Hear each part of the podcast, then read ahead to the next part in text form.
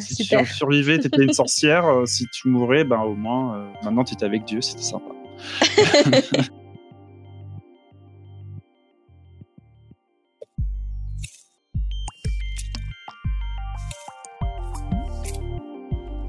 À l'image de cet apprenti qui devient forgeron en forgeant, nous pouvons devenir écrivain ou écrivaine en écrivant.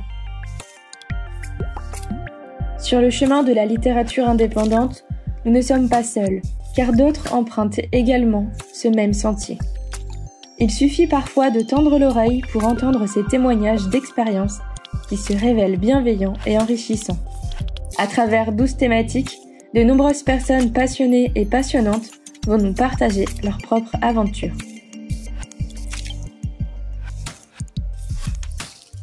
Ces douze thématiques vont suivre un cheminement qui permettront d'aller de l'écriture à la diffusion et promotion de son ouvrage en tant qu'auteur indépendant.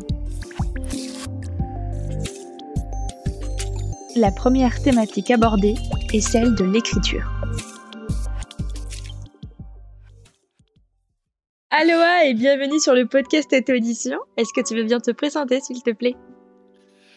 Bonjour, je, moi c'est El Azari, que vous pouvez prononcer Lala, El Azari, ce que vous voulez?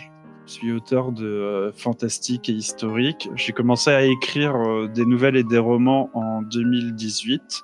J'ai été publié euh, dans l'anthologie Démons japonais des éditions luciférines en juillet 2019, avant de me lancer dans mon premier roman, Pertinax, un procès de, pour sorcellerie dans le Maryland de 1715 contre une jeune Mhm. femme euh, un peu trop euh, libre ou fervente. À vous de, à vous de voir. Ça marche, bah c'est déjà super intéressant. Donc t'as commencé l'écriture, en... t'as commencé, tu me dis, à écrire en 2018. Avant ça, tu n'écrivais pas du tout? Alors en fait, avant ça, j'étais. euh, je préfère ne pas parler de ce qu'on faisait au collège. Pas de souci. euh, je pense que c'est une chose. euh, Beaucoup de gens en parlent, mais Oui. c'est pas nécessaire. Pour beaucoup d'auteurs, c'est une période En très fait. sombre en effet. Oui, oui. Arrêtez d'en parler. Vos fanfics, les miennes, n'intéressent personne. Mais euh, du coup, j'ai, euh, en fait, j'avais, j'avais toujours, enfin, j'ai toujours été un peu artiste, tu vois. Et, euh, Mhm.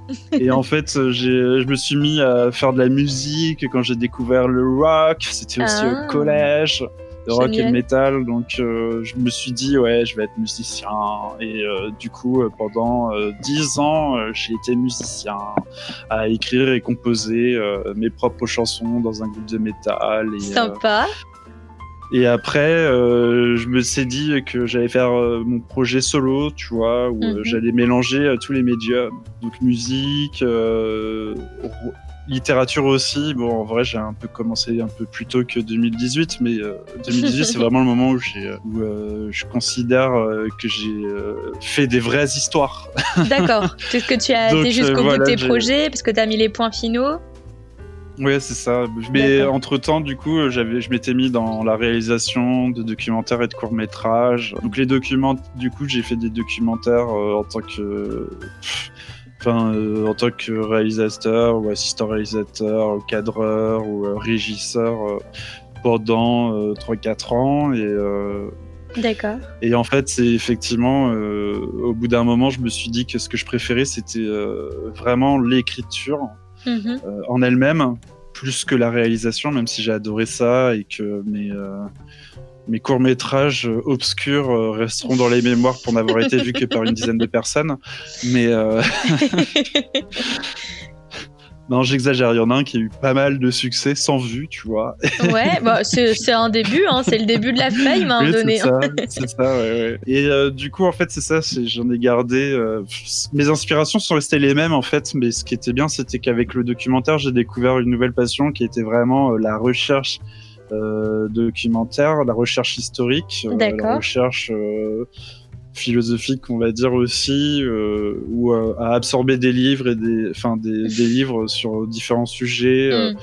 Euh, période historique ou euh, biographie de personnes euh, absolument incroyables ou pas du tout d'ailleurs. Et, et, en fait, ça, ça a vachement nourri mon écriture du coup parce que c'est comme ça que je me suis mis à faire, à faire. Enfin, si tu rajoutes ça d'ailleurs à ma autre passion qui est l'horreur, les films d'horreur, l'ésotérisme et tout ça, ça m'a ah donné c'est ce qui a nourri en fait Pertinax. C'est ça, c'est ce que ce que ça aboutit à ce roman là. Oui, c'est ça. Euh, j'aime bien dire qu'en fait, je, tous les, ça fait cinq ans au moins que tous les ans à Halloween, il y a un nouveau livre pour te dire euh, c'est quoi la vérité sur les sorcières. Et euh, du coup, j'en avais un peu marre que ça fait que tous les cinq ans, jour en parent, enfin à chaque Halloween, on, hmm. te, on te dise oh mon Dieu, mais on vous a caché la vérité depuis toutes ces années. oui, ben non, en fait, non, justement. et du coup, euh, je me suis amusé là-dessus sur les euh, mhm. sur les clichés euh, de sorcellerie, enfin sur les procès de sorcières, je veux dire, et sur des choses qui sont vraies parce que de toute façon, dans tout ce qui est cliché, il y a forcément, c'est parce que c'est mm. forcément arrivé en fait. Il y a une part de vrai quelque part. Oui, il y a quand même aussi une partie de relecture, je dirais plus que de mes informations, mais de relecture mm. moderne qui, qui oublie pas, pas mal d'aspects. Et, Pertinax, c'est aussi ça, c'est remettre certains aspects euh, qu'on préfère ignorer parce que ben nous, ça, ça fait plus rien pour nous. Euh, mm. Mais euh, mais il y avait une vraie euh, teneur euh, idéologique et religieuse et plein de gens y sont passés. Bon, on connaît surtout les femmes, il y en avait pas mal effectivement, mais mm. il y avait beaucoup. Enfin on dit procès de sorcière, mais c'était procès pour hérésie, et du coup, il y a beaucoup d'hommes aussi, et d'enfants qu'on brûlait. Et finalement, un peu tout le monde y est passé. Oui, c'est ça, ça dépendait des pays. c'est un des, un des éléments du coup que, que tu abordes en Pertinax, c'est ça? Euh, oui, oui, d'ailleurs, euh, il y a un petit moment assez amusant où euh, Mélodie énumère les manières dont elle risque de mourir en fait en fonction des pays. Ça, doit être très joyeux. Finalement, euh, finalement, finalement, aux États-Unis, c'est sympa parce qu'on fait que te pendre, donc oh. c'est beaucoup plus agréable. C'est assez, euh, ouais, c'est assez mourir noyé euh, dans les égouts, de ah. finir brûlé. Effectivement, ouais, dans les égouts, c'était, c'était à Strasbourg. Il y a un pont où on ah se jetait.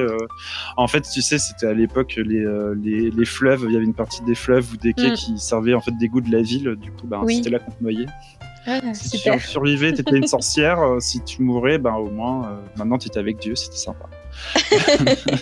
ouais, ouais, j'ai toujours trouvé ça très fascinant, cette logique absolument incroyable. Euh, où si tu bah, meurs, bah, c'est que t'étais enfant du démon, mais si tu meurs pas, ouais, non, non, c'est si tu meurs, c'est que bah, t'avais rien à te reprocher, oups, mais bon, au moins tu souffres plus. voilà. après, encore une fois, faut oublier, faut pas oublier. Euh, enfin, je tiens à dire que tout ce que je dis euh, n'enlève rien à l'horreur de toutes ces hmm. histoires-là. Hein. Bien sûr, bien sûr. Euh, franchement, effectivement, on peut, on peut en rigoler maintenant parce que ben, on peut espérer que ça n'existe plus, en tout cas en France et en Occident et dans les trois quarts des pays d'ailleurs. Mais complètement. Mais mais c'est vrai qu'à l'époque euh, dans, dans, une, pour ce qui est en tout cas euh, des, euh, des pays chrétiens, enfin le de toute façon, tu vivais dans l'espérance du paradis. Mm. Donc, effectivement, c'était toujours un peu mieux que d'avoir les souffrances terrestres. Complètement, complètement. Non, non, mais c'est vrai que. C'est une logique d'époque particulière. Hein. C'est ça.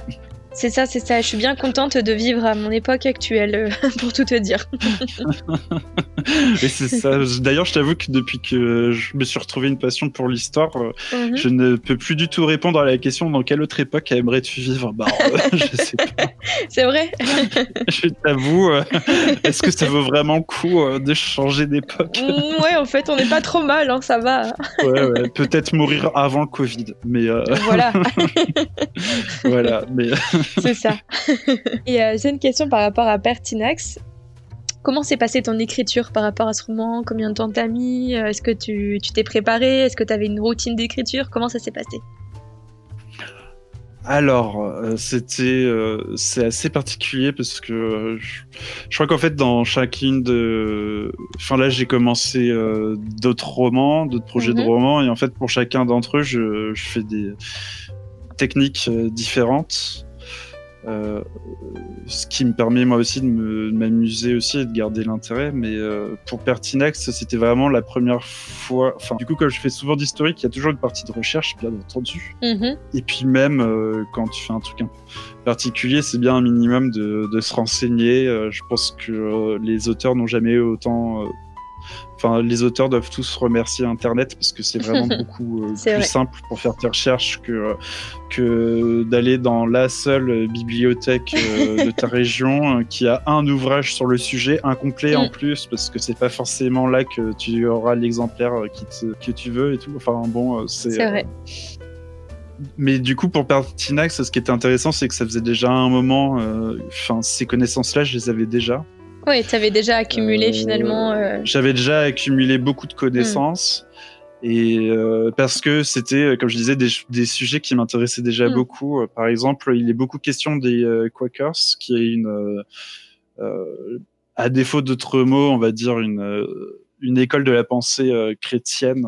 D'accord. Qui, qui était incroyable de nouveauté et de liberté et mhm. euh, qui, est, qui est né euh, grâce au protestantisme, bien entendu, mais qui s'en est euh, un peu détaché pour devenir une version de vivre le christianisme différemment. Et, et, et en fait, ils ont créé la Pennsylvanie. Mhm. Et du coup, j'y étais allé déjà il y a quelques années où oh, j'avais pu voir justement l'histoire de l'époque, la création des États-Unis, certains des conflits de, internes, on va dire, de cette époque-là. Et euh, pareil, comme j'ai dit, euh, j'avais déjà pas mal euh, de connaissances. je ne suis pas hmm. un universitaire, hein, je préfère quand même le reconnaître. T'es juste passionné finalement. Je suis pas un universitaire ni un chercheur, mais j'avais déjà toutes ces connaissances-là, hmm. donc enfin les connaissances nécessaires pour le roman. Et après, ça a été plus une question de euh, trier ce que je vais pouvoir utiliser, ce que je vais pas pouvoir utiliser euh, par rapport à, une, à, un public qui a pas forcément euh, ces connaissances-là ou un intérêt pour ces connaissances-là. Donc, mmh. c'est, il fallait pas que ça devienne une thèse. C'était un peu plus compliqué parce que finalement, dans un, dans pour les personnages-là, c'est, il est question de jurisprudence, de, de théologie. Mhm. Autant que, euh, que de, de, femmes qui, euh, qui gênent en fait. D'accord. Du coup, j'avais, oui, voilà, c'est ça. Quand j'ai, quand je m'est venu l'idée de faire l'histoire de procès de sorcellerie et de reprendre le procès verbal euh, aussi fidèlement que possible, tout en tout en sachant m'en sortir, c'était aussi obligatoire pour moi de rajouter un, passage sur les Quakers parce que c'était les, mm. Euh, premières personnes qui se sont battues euh, vraiment contre l'esclavage. Enfin, il y en avait eu plein avant, mais, euh, oui, mais là c'était vraiment significatif pour la condition des prisonniers. Mm. oui, oui, c'est en plus aussi l'un des, des, mouvements religieux où dès le début la femme a eu une grande importance. dans le christianisme, c'est assez rare quand même. Enfin, je veux dire, on a, il y a plein d'exemples de femmes très importantes qui ont créé mm. des ordres religieux, par exemple dans le catholicisme ou dans l'orthodoxie.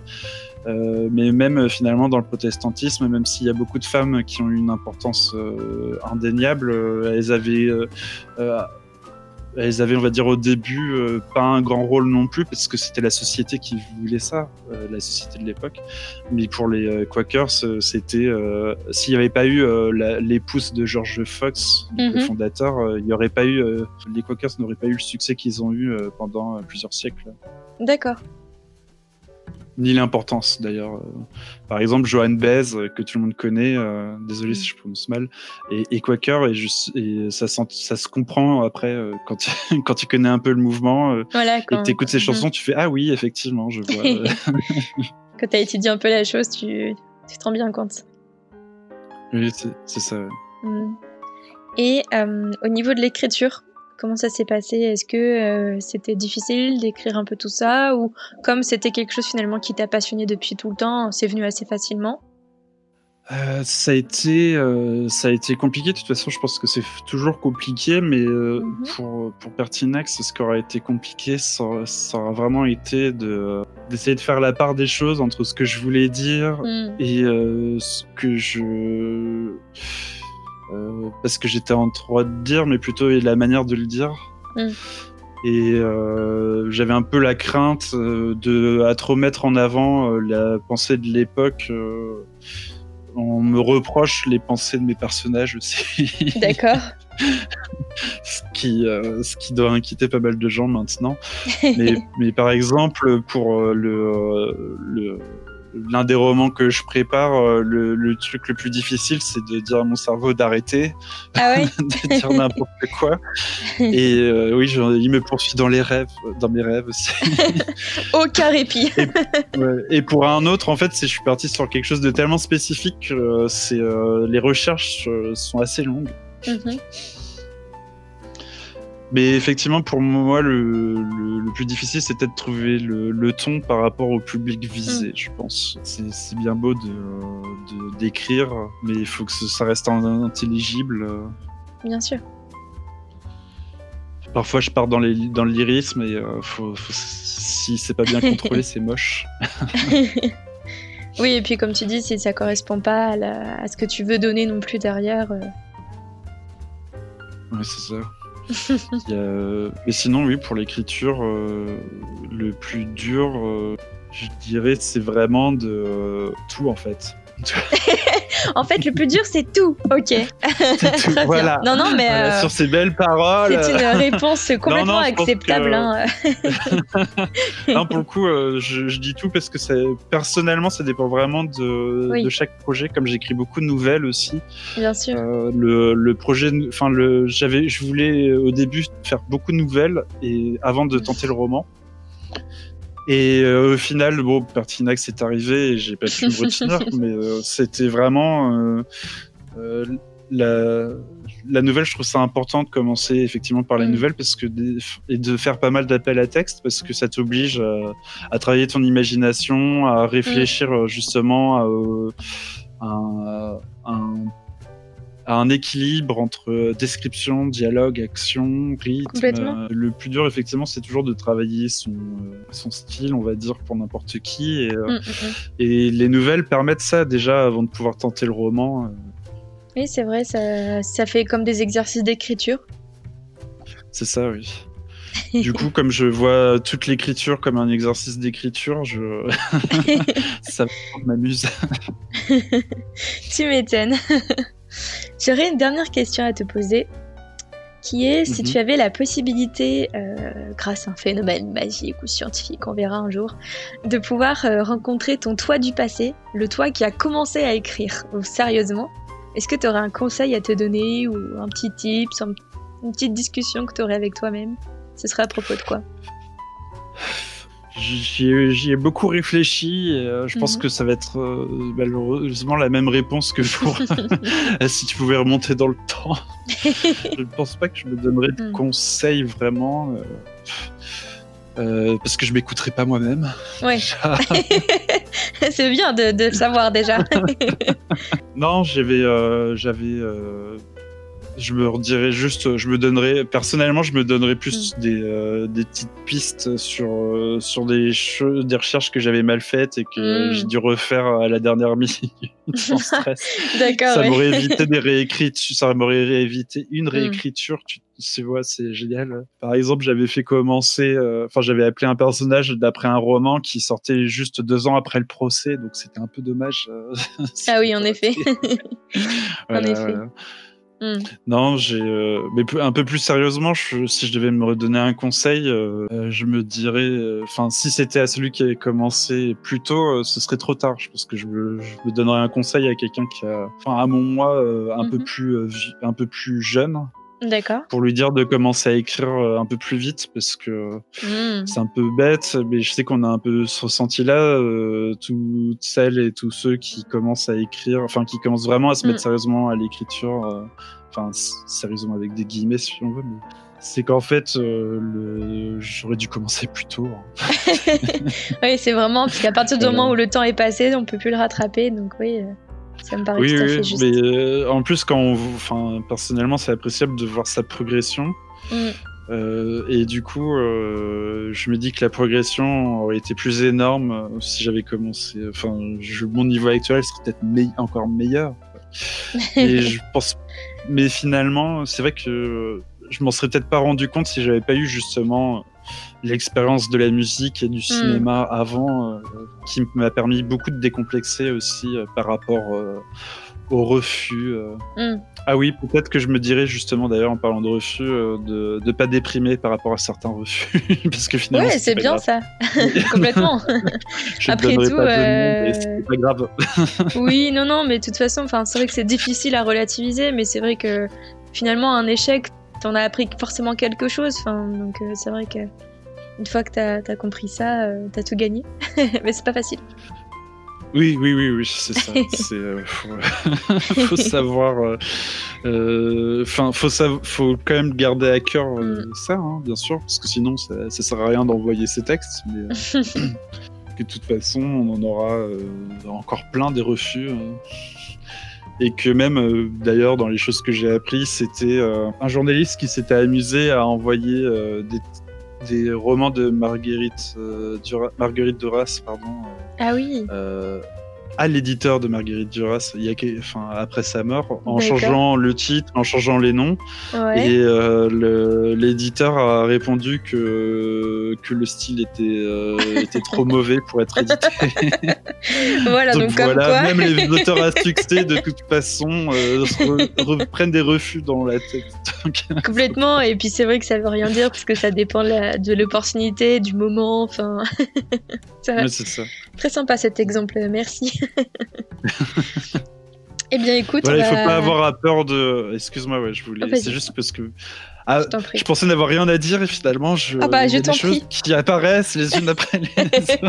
je t'en prie, dis, dis-nous tout. D'avoir moins peur de l'auto-entreprise, effectivement, parce que euh, parce que ça demande beaucoup de travail de son côté, mais justement, euh, c'est pas grave, ça fait partie de l'aventure aussi. Et au début, on m'avait on m'avait euh, proposé de me lancer en auto-édition et mhm. avec Pertinax, et mais, mais en étant aidé d'une certaine manière, et j'en avais peur, et, et finalement, j'aurais pas dû avoir peur. voilà. Bah écoute, en tout cas, bravo. Voilà, ça permet de lancer l'aventure déjà. et la nouvelle étape aussi, qui est euh, celle d'être lu. Quoi. Et ça, c'est génial. Que ce soit une personne, 10, 100. Euh. Mmh, complètement, complètement. C'est déjà un très bon pas de franchi. Merci à toi en tout cas. On va, on va s'arrêter là, malheureusement, le temps est déjà écoulé. Et si tu as une toute dernière chose à dire, c'est le moment.